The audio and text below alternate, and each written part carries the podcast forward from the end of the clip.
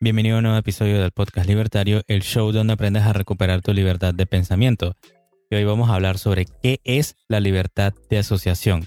Estoy aquí con mi amigo Ferb, el AMCAP y estoico, y estoy yo, JC, estudiante de la filosofía del objetivismo y minarquista. Si estás escuchando por primera vez, recuerda darle al botón de seguir en Spotify, Apple Podcast y suscríbete en iBox o YouTube. Y también visita nuestra página web Podcast Libertario. Y síguenos en Instagram como Podcast Libertario. Entonces, ¿cómo estás hoy, Fer? Yo hoy estoy muy bien y espero que el resto de las personas que nos escuchan estén muy bien también. Bueno, ¿y qué temas vamos a hablar hoy entonces? ¿Qué es esto de la libertad de asociación? Bueno, sí, como mencionaste, hoy libertad de asociación y para ponerlo de una forma más sencilla y directa, individualista y egoísta, lo haría yo mismo diciendo, yo elijo con quién juntarme y qué hacer con mi vida junto a otras personas, y esto es muy importante, voluntariamente. Entonces, muchas veces hemos hablado de que el comercio debe ser libre y voluntario, que los monopolios estatales que te fuerzan a consumir exclusivamente sus productos eh, hay algo inmoral. Pues el día de hoy estamos hablando de también esa libertad de asociarse con personas, pero no necesariamente de el libre comercio, sino otro tipo de interacciones profesionales, amistosas y amorosas deben ser voluntarias y libres. Y solamente podemos lograr eso si tenemos nuestro estado natural claro de nuestra libertad de asociación. Con quién quieres pasar tiempo, con quién quieres hacer cosas, con quién quieres trabajar. Bueno, yo quisiera ilustrarlo con, como lo que yo entiendo que es libertad de asociación. Y yo diría que la forma o la forma más clara de que yo veo qué es libertad de asociación o cómo lo vinculo a la realidad es preguntándose qué es una empresa. Y una empresa para mí es un grupo de individuos que se asocian libremente para cumplir un objetivo, que es producir bienes o servicios. Y esos bienes o servicios los llevan al libre mercado y tú, que me estás oyendo, eres libre de elegir qué productos tienen valor para ti. es decir, que ahí vemos que simplemente ser, siendo libres y teniendo esta libertad de asociación se puede lograr todo, ¿no? Producir y suplir esas necesidades o deseos. que, es decir, que no necesitamos el uso de la fuerza en esa relación, en esa libertad de asociación, y tampoco necesitamos la violencia del Estado, que al final perturba la asociación libre, ¿no? Así es como yo lo veo. Claro, me gustaría a mí agregar ahí que no es solamente cumplir un objetivo, es cumplir un objetivo en común. Es por eso que las personas se asocian.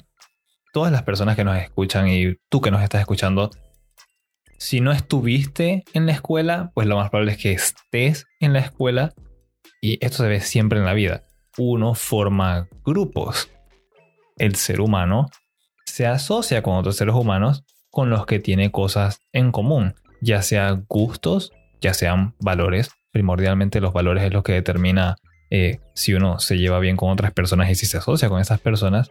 Y, siguiendo con el ejemplo de las escuelas, uno siempre formaba su grupo, entonces tenías las personas que eh, les gustaba más en los recreos ir a jugar fútbol, las personas que preferían ir y sentarse en la cafetería a comer tranquilamente, las personas que se querían quedar en el salón tranquilos en el aire acondicionado, las personas que les gustaba comer dentro del salón y los regañaban y bueno, estaban juntos en ese desorden. Y eso no es exclusivo de una etapa de la vida, eso es siempre, en todo momento, en todo lugar, los seres humanos van a buscar asociarse con propósito y con objetivos en común. Ese es el tema de hoy. ¿Cómo tú logras eso? Porque eso te trae felicidad, eso te ayuda a crecer, a desarrollarte, a ser mejor persona, a ser más productivo. Y solamente lo logras cuando eres libre.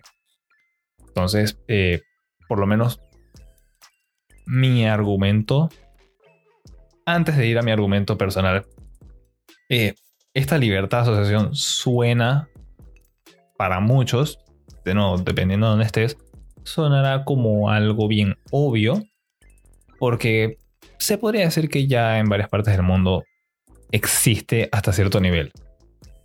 podemos afirmar, ah, sí, hay libertad de asociación, yo me puedo juntar con quien yo quiera hablar y todo eso, pero hay muchos lugares donde históricamente e incluso en el presente las interacciones están reguladas, forzadas. Te dicen con quién debes juntarte, con quién haces negocios, con quiénes debes tener amistades y quién o quiénes van a ser tu pareja romántica de vida. Y todo esto basándose en arbitrariedades irracionales como nacionalidad, raza o sexo.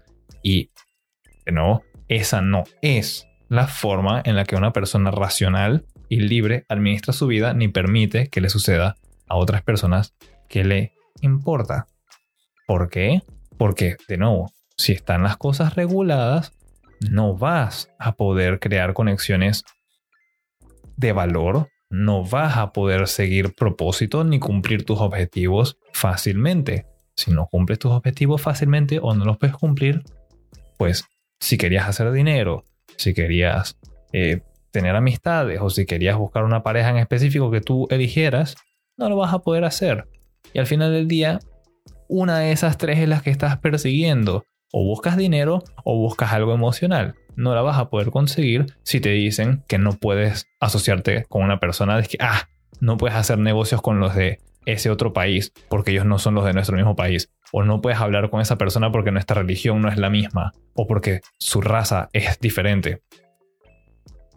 Es absurdo. Y no podría citar a Randa ahorita mismo puntualmente, pero recuerdo que ya lo menciona como que es la forma más bruta e irracional de hacer distinción entre los seres humanos, basarse con algo tan estúpido, bueno, perdonen la expresión, eh, como raza, género y nacionalidad. Eh, es absurdo.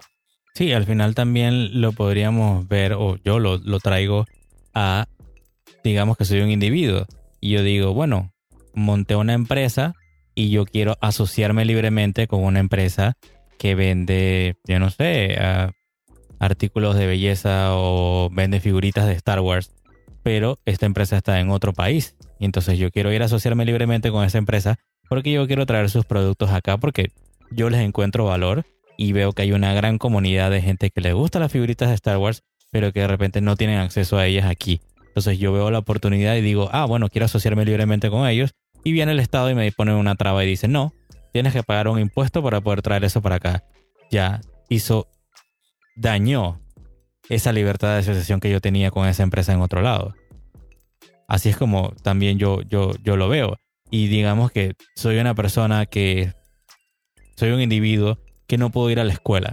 Digamos, no tuve acceso a, a escuela, ni escuela privada de ningún tipo, ni educación. Pero soy bueno trabajando con las manos. Y resulta que soy muy rápido picando alimentos y cosas por el estilo. Y porque me gusta y aprendí a cocinar porque es algo manual y algo que no requería ir de repente a la escuela. Y entonces yo quiero de que, bueno, eh, necesito un trabajo porque necesito sobrevivir o algo por el estilo y quiero ir al mercado y voy a un restaurante y digo, hey, mira, yo sé picar y sé hacer eso y tengo cuchillo, tengo todo y quiero eh, ver si hay trabajo. Y resulta que el tipo me dice que, bueno, necesitas eh, tener escuela y necesitas tener esto y todo lo demás para poder que te, te pague un salario mínimo ¿Y quién puso ese salario mínimo? ¿Quién dijo que ese era el estándar que tenía que ganar el Estado? Y entonces yo no compro nada de eso y ahora, ¿con qué me quedo? Ya no puedo acceder a ese trabajo y me quedé sin nada y ahora tengo cero dólares. O sea que si no existiera de repente ese salario impuesto por alguien más de, de forma arbitraria y a través de la violencia del Estado, porque es pones ese, eh, pones ese salario mínimo o si no, hay una amenaza ahí detrás. Yo no entonces puedo asociarme libremente con ese restaurante o con el, chef de ese restaurante y decir, hey, ¿cuánto estás dispuesto por pagar? Necesito trabajo. Y él me dice que bueno, pica esto y limpia esto otras cosas y te puedo pagar tanto. Y nos asociamos libremente y decimos mm, voluntariamente cuánto yo quiero ganar y cuánto él está dispuesto a a pagarme y hacemos ese, ese acuerdo voluntario. No, porque hay un tercero ahí metido a punta de pistola que obliga y que perturba a él de que no pueda obtener a individuos para que trabajen y me perturba a mí porque yo no puedo entonces ir a trabajar. Entonces vemos como ahí, pensando de que hay una libertad de asociación, en verdad hay algo que perturba esa libertad, ¿no? Claro, y al final, regresando al tema que es tener la libertad de uno mismo tomar las decisiones, la forma correcta de entablar esas relaciones voluntarias usando la libertad de asociación es esa negociación. Si seguimos con los ejemplos laborales, si hay un salario mínimo o si hay alguna regulación que te dice, por ejemplo, aquí en Panamá eh, te, te, limita a que tienes que contratar cierta cantidad o cierta proporción de nacionales antes que extranjeros, pues ya hay unas limitantes que te están imponiendo y te están tratando de decir cómo correr tu negocio y cómo manejarte o manejar tu vida. Eso no está bien, es una intervención que pues va a alterar la forma en la que vas a determinar los precios de bienes y servicios al momento de comerciar y vas a tener dificultades tal vez para ser productivo si no te puedes juntar con las personas que estabas buscando. Hay muchas veces que las personas les gusta tirar eh, dichos como uno va a la guerra con el ejército que te toca, no con el que quieres. A, mí nunca me gustaba ese argumento. Recuerdo desde la escuela, lo decían los profesores, como te tienes que llevar bien con todos. Y simplemente no funciona. Hay veces en las que simplemente no funciona. El ser humano no está hecho para eh, ser un comunista de cerebro lavado que, ay, yo me llevo bien con todos y todos trabajamos igualitos como robotcitos. Uno tiene su valoración subjetiva no solamente de cosas y de servicios, sino también de personas. Y eso es lo que yo me refería con lo de mi argumento personal yo me lo tomo muy en serio todas las cosas de, libre mercado y trato de, de, aplicarlas bastante en mi vida.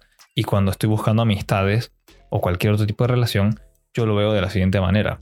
Solamente puedo estar seguro de que en mis relaciones soy apreciado cuando las personas, más allá de una necesidad, se unen conmigo por deseo, porque pueden derivar alguna satisfacción de mí, ya sea compañía, como mis amistades, ya sea inspiración, tal vez algo laboral o de nuevo amistades o algo romántico.